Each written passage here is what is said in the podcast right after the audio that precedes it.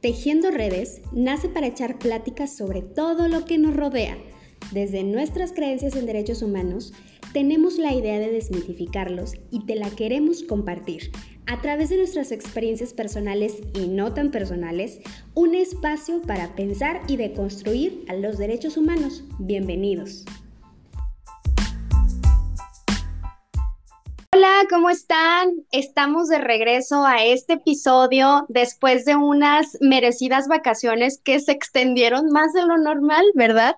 Pero, pero regresamos con pilas recargadas y eh, me presento, soy Karen Gutiérrez y le doy la bienvenida a, vamos por orden de, de lista, así como en la primaria, ¿verdad? Ángeles Camacho, ¿cómo estás? Hola Karen, muy bien. ¿Qué tal? ¿Cómo va todo? Bienvenida, ¿ya con pila recargada? Pues ahí vamos, o sea, ya recargada y creo que ya gastada de nuevo. ya se gastó. Muy bien. Y tenemos a Cris Duarte. Hola, ¿cómo están? Ay, no, yo sí necesitando más vacaciones, de las vacaciones. Un descanso de las vacaciones. Ya sé. Y Marisol, bienvenida, la recién casada. Ay, muchas gracias. Este, regreso con, con nuevo estatus legal. Oye, nuevas responsabilidades según la ley, yo como toda abogada. Sí, de hecho. Pues justo en esta, en este mm, episodio vamos a hablar de un tema que yo creo que todas nos hemos enfrentado y no podemos como desapegarnos de él, pero el tema es nunca seremos las imágenes que vemos y eso está bien. así como que nos cae un balde de agua fría, ¿no? Nunca seremos esas imágenes y eso está bien. Y yo quiero iniciar este, con un dato que estaba revisando hace ratito que, que dije, bueno, ¿qué, qué, vamos a traer? Este tema lo propuso Marisol, pero estaba revisando que em, dice, sentirnos cómodas en, nuestras, en nuestra propia piel hoy más, más que nunca es un reto, ¿no? Y hay una investigación bien interesante del colectivo La Rebelión, eh, que las mujeres pasan 3.6 horas diarias pensando en su cuerpo, mientras que los hombres 1.8 horas diarias. O sea, imagínense, 3.6 horas promedio diarias las mujeres estamos pensando en cómo se ve nuestro cuerpo, en a lo mejor no sentirnos cómodas, en, eh, en esa inseguridad que está ahí y que es algo compleja y creo que es un reto superar esas inseguridades. ¿Qué opinan? ¿Qué, qué, qué piensan al respecto?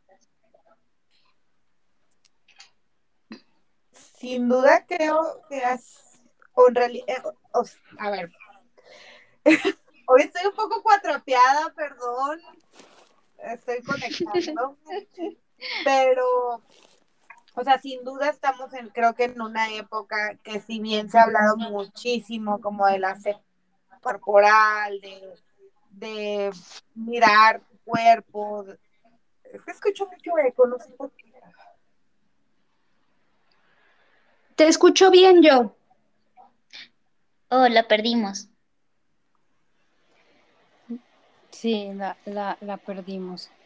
Sí. Eh, no, no, sé, Mari, si, si tú que, como que propusiste el tema, debes tener como un montón de, de ideas quisieras seguir. Sí, de hecho, eh, propuse este tema porque, como bien lo decía Karen, este, me acabo de casar hace dos, tres semanas y em, antes de la boda, em, todo el mundo me estaba diciendo como que era una novia como muy relajada, ¿no? Y, todas las personas me preguntaban a cada rato con, buenas intenciones, ¿no? Eh, si no estaba nerviosa. Y yo la verdad es que no estaba para nada nerviosa. Eh, pero un mes antes de que se llegue la fecha, eh, me empiezo a sentir un poco como cómoda conmigo misma. Lo, esa incomodidad que no sentía desde que estaba en la secundaria, básicamente, y, tenía que ver con, con mi cuerpo, como, con cómo me veía. Y empecé a sentir unos días, o sea, la verdad no duró mucho, pero fueron dos, tres días en donde esa ansiedad como que fue escalando y, me empecé a sentir realmente como muy paranoica eh, con respecto a, si estaba gorda, si, si me iba a ver bien, o sea, cosas que eh, si bien no soy una persona que se ajena a la vanidad, eh, me tomó mucho por sorpresa sentirme así de acomplejada. obviamente, o sea, lo, lo platiqué con, con, mi novio, ahora esposo, le dije que me sentía así. Em, em, todo esto creo que empezó un poco porque, em, como, como lo sabrán chicas, este, o bueno, no sé si a ustedes también les pasó que que el vestido de novia es un vestido que no puede moverse, básicamente, ¿no? Está hecho para, para unas medidas que te tomaron y es casi imposible. Entonces tienes como un poquito esta presión de entrar en él, aunque, aunque, no sé, este, realmente no hayas hecho como una dieta o esto, o sea, como que esta inmovilidad del vestido como que te da una inmovilidad a tu cuerpo, como que tu cuerpo tiene que estar también estático. Y eso me empezó a generar como como una ansiedad y les digo, duró como dos o tres días, así como intenso y después fue como de, bueno, vamos, o sea, lo dejé ir, o sea, me voy a ver como me tenga que ver y además eh, no sé, es que yo estoy conforme en general con mi cuerpo, entonces eh, mm, de ahí surgió este tema, de hecho, el, el, cómo nos vemos y cómo como mujeres tenemos este tipo de presiones todo el tiempo, inclusive en momentos que tendrían que ser como de extrema felicidad, ¿no? Que a pesar de que me la pasé, en mi boda me la pasé genial, la verdad es que no pensé ni un momento en si me veía gorda o no, o sea, eso ni siquiera pasó por mi mente, estaba muy feliz y muy presente y viviendo el momento como debía de ser, pero sí que este episodio de tener mucho miedo sobre cómo me iban a percibir los demás, este, me, hizo mucho reflexionar en, en, el cuerpo. Y es que yo, yo creo que Mari, justo lo que dices es, es un, yo creo que la presión es es por cómo nos van a percibir los demás, porque yo creo que si socialmente no existiera esa presión, sobre todo sobre las mujeres, de cómo debemos vernos, tal vez no sería tan importante. Eh, y digo sobre todo sobre las mujeres, no porque sobre los hombres no exista esa presión, porque también, pero sí es más sobre nosotros. O sea, normalmente nos está hablando del peso de los hombres o Sí, o de, o de cómo se ve con o sin maquillaje. No sé si ustedes ven, por ejemplo, que uno abre Facebook y sale foto de no sé qué famosa sin maquillaje. O sea, es como si fuera lo peor de la vida, ¿sabes? Como esa presión que en todo momento te tienes que ver eh, como la sociedad te considera perfecta, ¿no? Yo, por ejemplo, eh, yo soy una persona muy delgada, muy delgada. Siempre toda mi vida he estado por debajo de mi peso normal y no es porque tenga ningún trastorno alimenticio, ni porque haga dietas, sino porque simplemente pues esa es mi constitución y yo no, pues no me engordo. Digamos, muchos podrán decir, muchas personas podrán decir, ay, sí, qué suerte. Y sí, yo digamos que conscientemente sí digo, pues prefiero no subirme tanto de peso a, a comer y subirme de peso, pero aún así, por ejemplo, eh, siempre está la crítica porque estoy tan flaca. Sí, o sea, es mm. que yo creo que no está bien eh, eh, hablar del peso de nadie, ni el aspecto de nadie ni por sobrepeso ni porque esté muy flaca, pero es que yo pues yo lo vivo al, al, caso contrario, de pues de pronto muchas veces las críticas son hacia personas que tienen sobrepeso, pero en mi caso siempre ha sido porque estás tan flaca, estás enferma, no estás comiendo toda la vida. O sea, y de verdad yo ni estoy enferma, ni tengo ningún desorden alimenticio, pero eso también genera muchos traumas, ¿no? Como los apodos que te pueden decir, o, o sea, yo por ser delgada y todo, igual sí siento que tengo a veces como mis traumas. Por ejemplo, yo tengo eh, como no tengo bien alineadas las rótulas, entonces mis piernas son así como todas chuequitas. Y entonces, claro, yo me río, pero en, real, en realidad sí me causa trauma como de usar una falda porque me voy a ver mal y porque mis piernas son extremadamente flacas y chuequitas y bueno.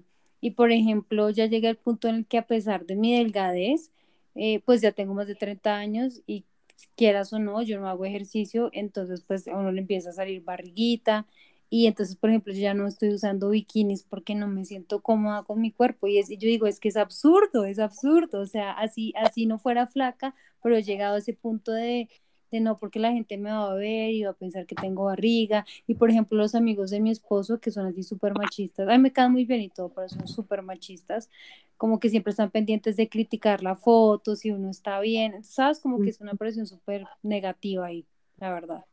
Esa presión social. Ya regresó Ángeles. Ángeles, estabas a punto de decir algo y te desconectaste. ¿Quieres conectar la idea? Sí, muchas gracias. Y creo que va mucho de la mano de lo que comparte Cris y es justo em, estas presiones sociales que hay y esta, pues esta sociedad que se ha construido como en la apariencia. Ayer leía, no recuerdo en este momento dónde, pero leía justo como sobre, bueno, creo que en algún momento hemos escuchado sobre las dismorfias corporales, ¿no? Que es cómo te percibes, aunque tu cuerpo, o sea, ves tu cuerpo de manera diferente y no lo percibes de acuerdo a la realidad, ¿no? Y hablaban sobre la dismorfia Snapchat. Yo nunca, nunca, nunca había eh, escuchado como el término, pero eh, hacían como mucha relevancia sobre que cuando tú entras a redes sociales, sobre todo Instagram, TikTok, Facebook, etcétera, estás acostumbrado a ver fotografías con muchísimos filtros y que eso ha llevado a que las personas nos percibamos, eh, es más, no queramos confrontar la realidad de lo que vemos día a día y entonces no nos, no nos sentimos a gusto con lo que vemos en el espejo, si no tenemos los filtros, con lo que vemos en, diferentes espacios, porque nos hemos hecho como dependientes a la necesidad de, esta perfección que nos llegan a dar los filtros. Y luego, o sea, creo que, que ayer que lo leía, para mí era como sumamente impactante porque, bueno, en realidad yo soy muy mala con el tema de los filtros, es más, no sé usar filtros, pero hay muchas personas, sobre todo generaciones cada vez más jóvenes, que, creo que hemos escuchado la famosa frase de, ay, en su foto se ve súper diferente a, a, como la vemos en la realidad por el uso desmedido de, de, de estas, de, de, estas herramientas tecnológicas, por decirlo de alguna manera, ¿no? Y son cada vez más, creo que también las personas que, que están buscando como promover la, la naturalidad, lo, lo, orgánico, y entonces mostrarte tal como eres. Llevo ya un par de, de semanas estudiando, bueno, como informándome mucho sobre, sobre el tema de la gordofobia y la aceptación corporal, etcétera. Y ayer justo me quedé viendo la historia de una chica que hizo un podcast hablando justamente del tema y que se le, o sea, muchas doctoras, eh, muchas personas eh, de la comunidad, ¿no? Se le fueron en, en, contra por todos los comentarios que ella hacía y, y, que hablaba justo del tema de la aceptación. O sea, cómo los, la presión social llega a afectar no solo el tema de salud, sino llega a afectar emocionalmente, llega a afectar el cómo socializas con las personas, te genera inseguridades, etcétera. Y, y pues nada, o sea, yo, yo lo resumiría como crisis, o sea, cuando ella tiene, o sea, eh, pues tiene un tema con el hecho de que la señalen por ser muy delgada, habemos personas que tenemos temas como por el tema de que nos señalen por tener sobrepeso, y creo que hoy, en pleno 2022, no tendríamos por qué estar opinando de los, de los cuerpos de las personas ni si suben de peso, bajan de peso, o si le salieron celulitis o no, eso no tendría que ser un tema de conversación en ninguno de los espacios. Fíjate que me quedé pensando justo en, en cómo esta percepción o la apariencia física es tan idealizada que eh, no estamos conformes y hay que entender que esa inconformidad está pegada a distintos factores, ¿no? A factores culturales, a factores este, eh, de propia convivencia en casa, eh, de muchas cosas en realidad, ¿no?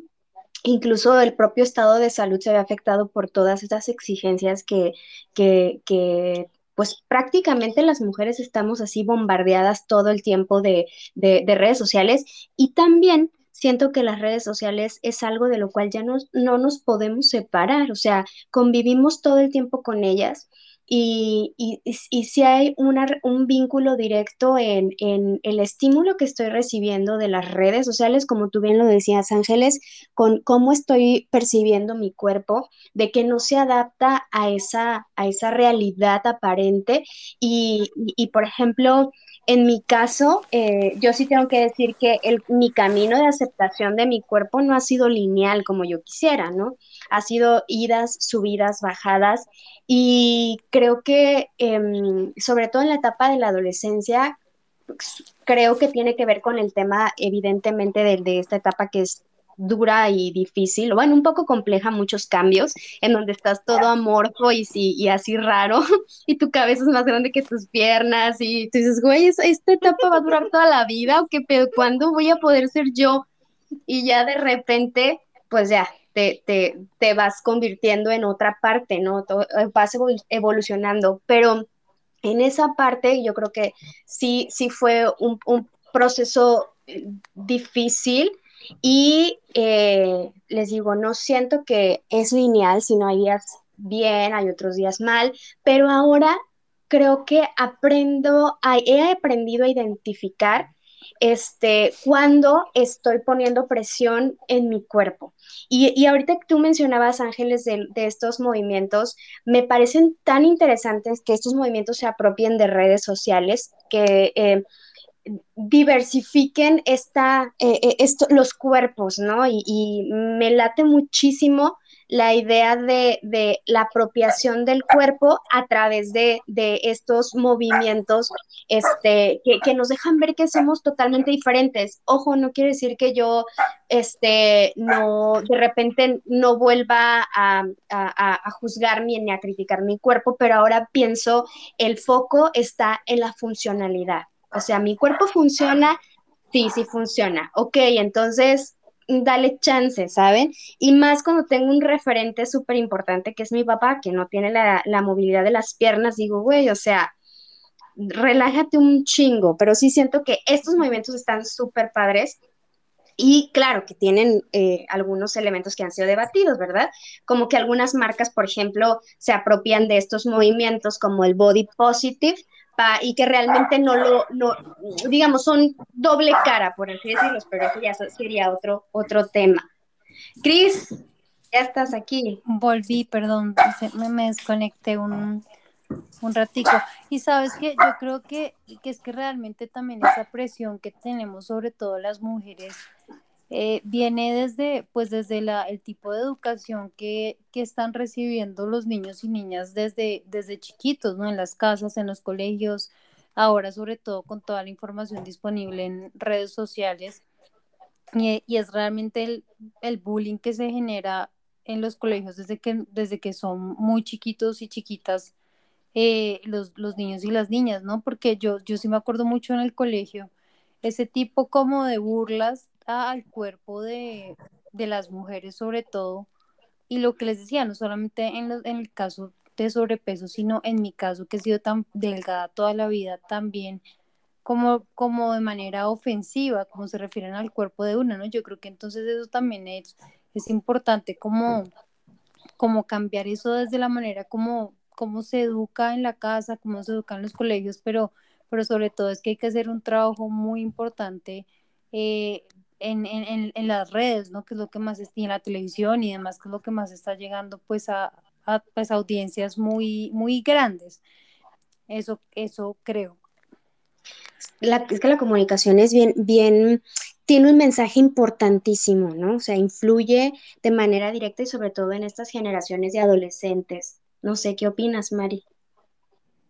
Sí, o ah, sea, definitivamente, o sea, creo que a nosotras nos, nos tocó crecer con referentes que estaban en las revistas, ¿no? Que no se movían.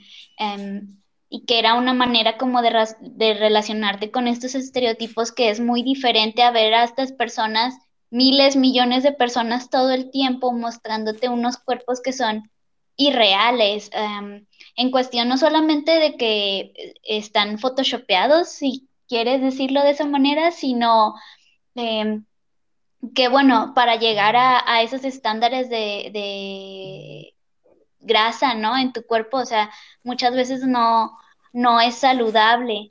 Entonces, em, no me imagino lo difícil que debe ser creciendo viendo todos esos referentes, aunque también, como dice Ángeles, tenemos eh, eh, esta ventaja, ¿no? Que ahora se habla sobre que eh, hay una diversidad de cuerpos y está bien.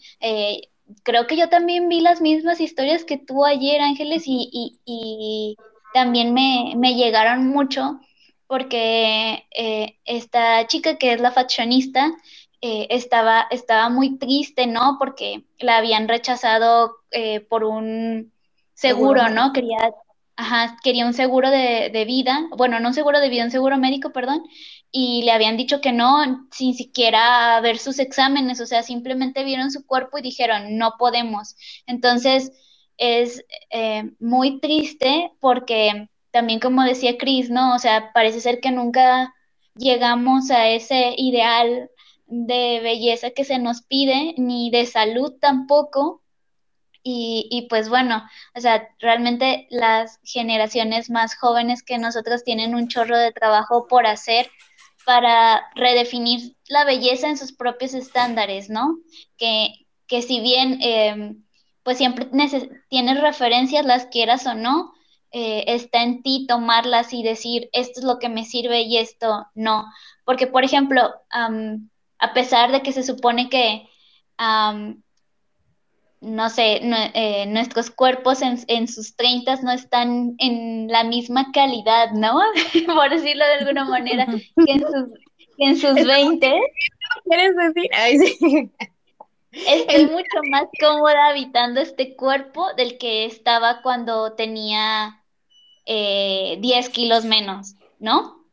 que de hecho yo me considero una persona delgada, soy, lo que llamarían petit, eh, pero pesaba, eh, hace unos años pesaba 10 kilos menos, estaba realmente muy, muy delgada y, y recuerdo esa Marisol y era una Marisol profundamente infeliz, ¿no? No solamente por cómo se veía, este, sino por todo lo que estaba pasando en, en mi vida, ¿no? Entonces es como de, bueno, ahí está, o sea, ahora cuando tengo como alguna duda sobre cómo me veo o así, digo, bueno, ¿quieres regresar a esa Marisol que era infeliz o prefieres tener un peso que es mucho más saludable para ti y, tu calidad de vida, pues la verdad es que no tiene comparación a cinco o seis años atrás.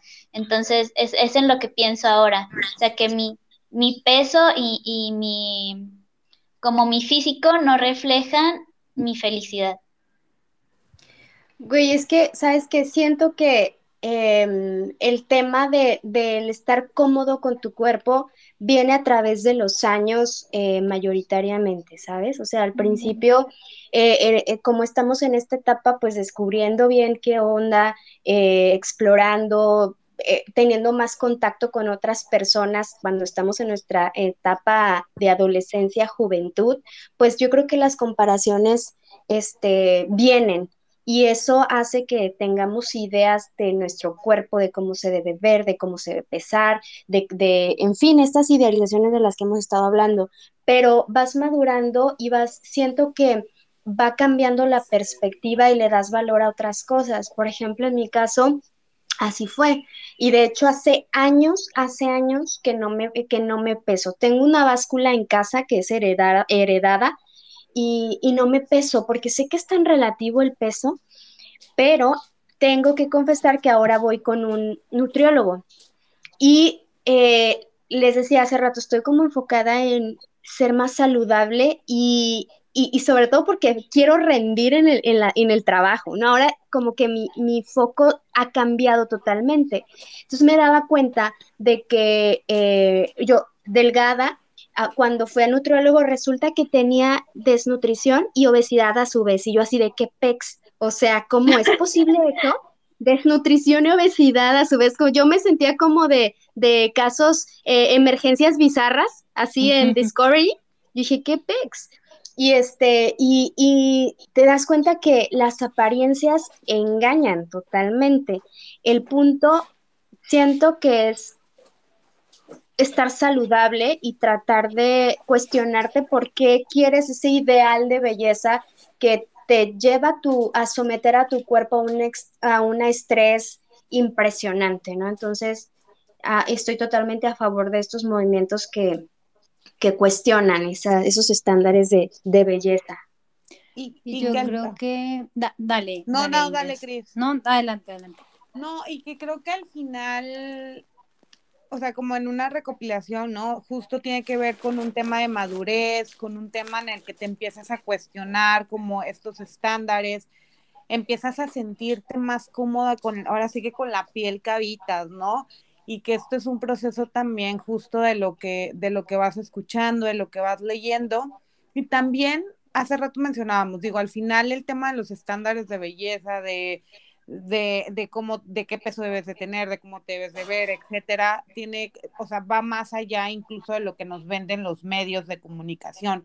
O sea, es un sistema que se ha generado con el tema de culturas de dieta, con el tema de muchas cosas, porque al, final esta, esta sinergia que hay entre el capitalismo y, y, todos los, los demás bebés que ha tenido a lo largo de la, de la historia, pues nos invita como a, a reflexionar sobre lo que consumimos y también a mirar hacia adentro. O sea, a mí algo creo que, eh, y, perdón que retome de nuevo el podcast justo de la, de la fashionista que mencionaba Marisol, pero yo escuché ese podcast con mi mamá ahora que estuve de vacaciones, lo, lo publicaron el día lunes, y creo que fue como un momento muy revelador con ella, porque justo de mis tres hermanos creo que yo soy como la, la que es más gordita, la que tiene sobrepeso, la que ha luchado toda la vida como con ese sobrepeso.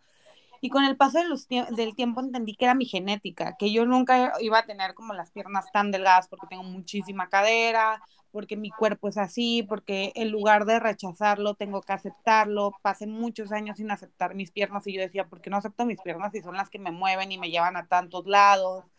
Y empecé a cambiar justo como este chip hacia lo más sano y a sentirme cómoda. Yo, yo coincido con Marisol cuando dice, hoy creo que más que nunca me siento más cómoda con mi cuerpo y hace 10 años que a lo mejor tenía menos kilos y que podía ponerme un, una falda con toda la libertad del mundo, no lo hacía y hoy lo puedo hacer porque me siento segura y confiada del cuerpo que tengo, ¿no? Y agradecida por el cuerpo que tengo. Pero lo que iba, eh, perdón, ya me vi un poco, es, también es el tema de los límites que ponemos, de los límites que ponemos a la hora de lo que consumimos en redes, de los límites que ponemos con las familias. Y mencionaba lo de mi mamá porque justo como que es escuchar el podcast juntos, eh, juntas, perdón, me dio la pauta para decirle, yo me sentía así a esa edad, o sea, yo me siento totalmente identificada con este podcast y con lo que ella menciona porque en algún momento tú me hacías sentir de esa manera, ¿no? Y creo que es importante justo no opinar sobre lo que los demás eh, están viviendo, porque no sabemos, y, retomo como los dos ejemplos, o sea, si Ángeles ha, subido de peso, puede ser un tema de quistes, puede ser un tema de ansiedad, puede ser un tema de que no esté pasando un buen momento, pueden ser muchos factores que estén afectando esa situación, o que Cris esté tan delgada, también tiene que ver con muchas situaciones que puedan estar generando en ella el hecho de que no, no pueda aumentar de peso y entonces eh, no necesitamos que nos recuerden algo que ya sabemos. Entonces, por eso yo creo que hoy como mi, mi, casi conclusión, porque yo sé que estamos ya por cerrar, es justo no opinar sobre los cuerpos de las y los demás.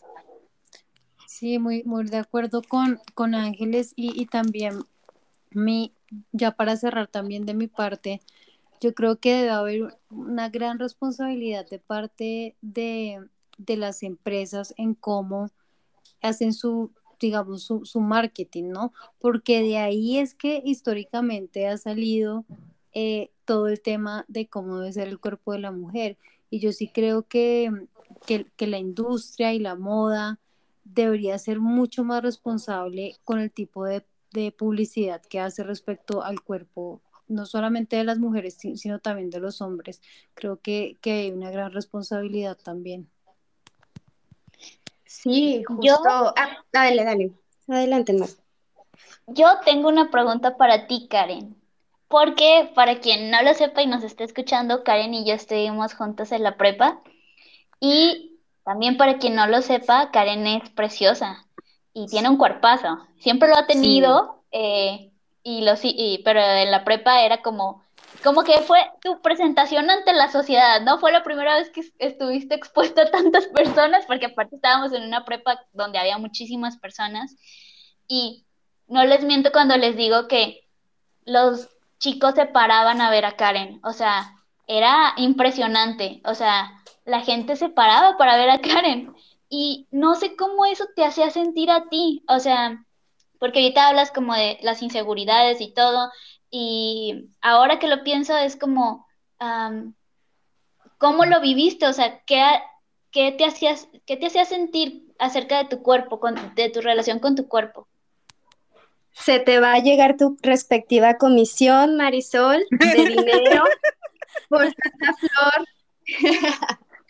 Ay, pues, este, fíjate que, que ahora que Ángeles estaba, este, platicando yo creo que de esas presiones que, que tenemos por todos lados sociales, evidentemente en núcleos, el núcleo familiar eh, suele ser rudo. O sea, por ejemplo, mi mamá, que era una persona, bueno, nuestras mamás, sobre todo, ¿te acuerdas la tuya y la mía, Marisol? En esa época, que pues eran mamás jóvenes, eh, tenían una cierta idea de cómo es lo que teníamos que hacer siendo las hijas mayores. Sí responsabilidad, cómo se tenía que ver ese prototipo de hija ideal. Yo siento que era una proyección hacia nosotras, yo no sé, así lo percibía. Y creo que en este punto eh, había una influencia directa en casa. O sea, no basta con, con el tema social en, en, la escuela. Eh, cuando yo estaba en la secundaria, de verdad que yo me sentía el patito feo y, y, de, pronto di el, el salto a la, a, la, a la prepa y, güey, o sea, pum, chichis, ¿no? Pum, nalgas, como dice Sofía de Rivera. Niño de Rivera. Por eso, es que, por eso es que el memo te aseguró ahí bien chiquita, dijo, no, no me la quita nadie. Güey, pero realmente no, no, no, a mí no me cabía, porque para, para esa, esa niña que estaba entrando a esa etapa, yo seguía trayendo las mismas inseguridades de, de, tiempo atrás. Entonces, nunca me di cuenta que las personas me percibían así porque yo con estas este, inseguridades, pues sí eran momentos en los que me desestabilizaba. Y, eh, y pues sí, o sea, la percepción cambia según los contactos que tú tengas con diferentes entornos y diferentes personas. Entonces, yo la suscribo a cada una de ustedes. Siento que todos los núcleos eh, son importantes, el, el, mercadológico, las redes sociales, en casa. Eh, hay que ser bien cuidadosos con la manera en la que estamos expresándonos y creo que de los cuerpos no se, no se debe de hablar, ¿no? De los cuerpos ajenos no se debe de hablar y es algo que, que ahora me, me traza así me, en mi perspectiva. Pero pues ahora ya estamos, yo estoy en una etapa de, decadencia, ¿verdad? Básicamente. sí. Sobre todo. No es verdad, no es verdad. Nadie le crea. Cuidando mucho, bueno, no me había dado cuenta que, que había vivido casi toda mi vida eh, alimentándome súper mal y nunca, de los nunca, estaba hidratada siempre me veía bien cansada y me di cuenta con esas cosas tan básicas que hacen que mi cuerpo funcione ahora mucho mejor. Entonces, mi recomendación, ya como punto final de mi intervención, es si vayamos, sobre todo para saber cómo estamos funcionando de manera interna, si le estamos dando a nuestro cuerpo la pila que requiere para el día a día. Así, con esto me gustaría cerrar. Eh, agregar algún comentario, algo que quieran que no se nos escape, alguna final. Nada, solo quiéranse mucho. Quiéranse mucho porque nadie los va a querer eh, más que ustedes mismos. Bueno, no sé si eso sea una cliché, pero, y no sé si, si sea del todo cierto, pero creo que de allí empieza el verdadero amor, ¿no? O sea, dándose amor a uno a uno mismo, queriéndose, aceptándose. Y también, como decía Karen, era como eh, es una relación de toda la, eh, la tienes que procurar y algunos momentos vas a estar en lo alto y otros momentos vas a estar en lo bajo, pero siempre vas a ser acompañado de tu cuerpo y lo más importante, como dijo Karen también, es tener un cuerpo sano. Eso es lo más importante. Yeah. Ángeles.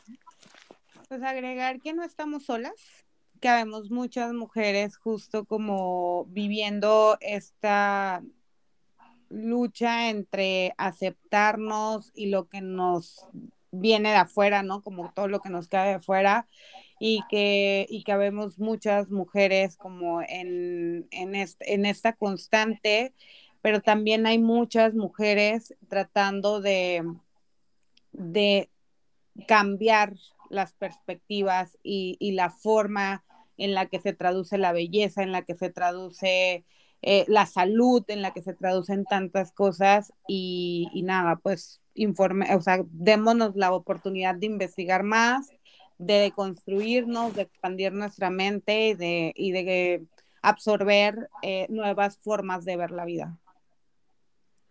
Vientos, Ángeles. Cris. No, yo creo que, que ya con la intervención pasada se... Perfecto. Igual si por alguna razón estamos sobrepasados, eh, redes sociales, detox. Es una súper buena recomendación porque también estamos todo el tiempo bombardeados y estimulados por estos eh, ideales de perfección que, bueno, hay que hacer detox de vez en cuando de, de, todo. Entonces, este, pues muchas gracias por estar aquí escuchándonos después de esta semana. Estamos retomando nuestro ritmo y nos escuchamos próximamente. Nos vemos pronto. Adiós. Chao. Bye. Adiós. Adiós.